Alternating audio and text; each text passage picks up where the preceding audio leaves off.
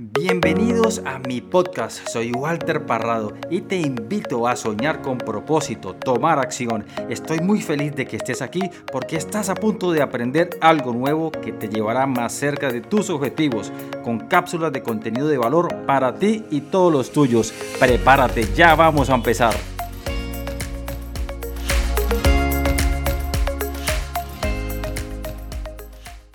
Bienvenidos a mi podcast. Hoy les quiero compartir 7 errores que un emprendedor comete con sus socios o al momento de escoger un socio. Estos errores son tomados desde mi experiencia tanto en sociedades exitosas como en sociedades no exitosas. Quiero compartir con ustedes todos estos temitas de interés al momento de emprender, señores emprendedores que me están escuchando.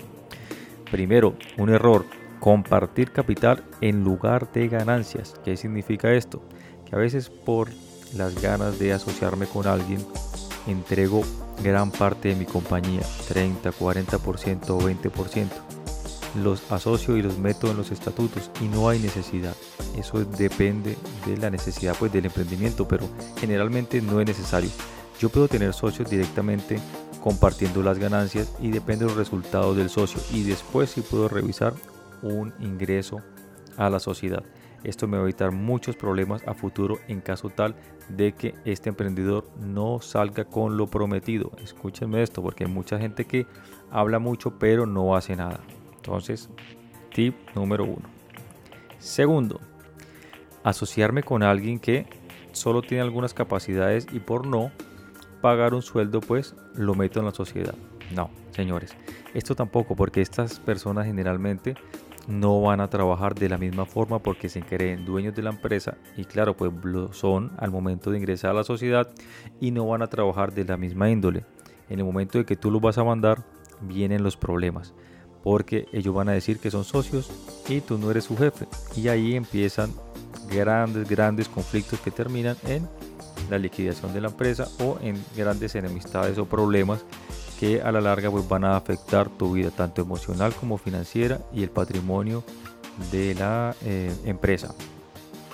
Tercero, no tener un contrato por escrito desde el principio firmado.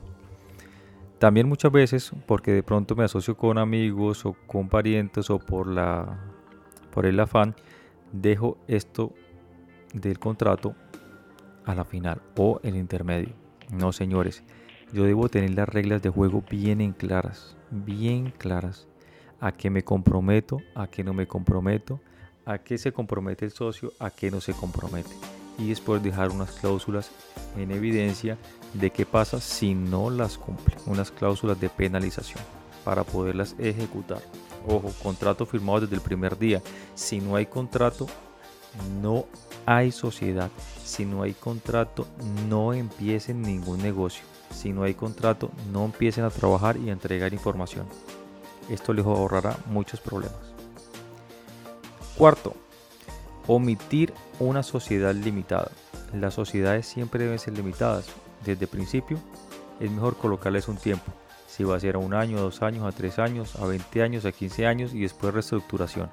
Esto de colocarles a una sociedad a tiempo ilimitado, no señores, esto no debe ser así porque la gente cambia, los contextos cambian, eh, las formas cambian, la gente se muda, no se muda, muchas cosas que permean la sociedad y cambian las personas. Entonces, una sociedad limitada, por favor. Quinto, no tener una estrategia de salida.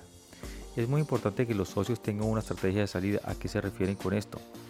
Si todos van a empezar en una sociedad desde cero, cuáles va a ser la participación y cuáles van a ser los cargos, cuáles van a ser las funciones.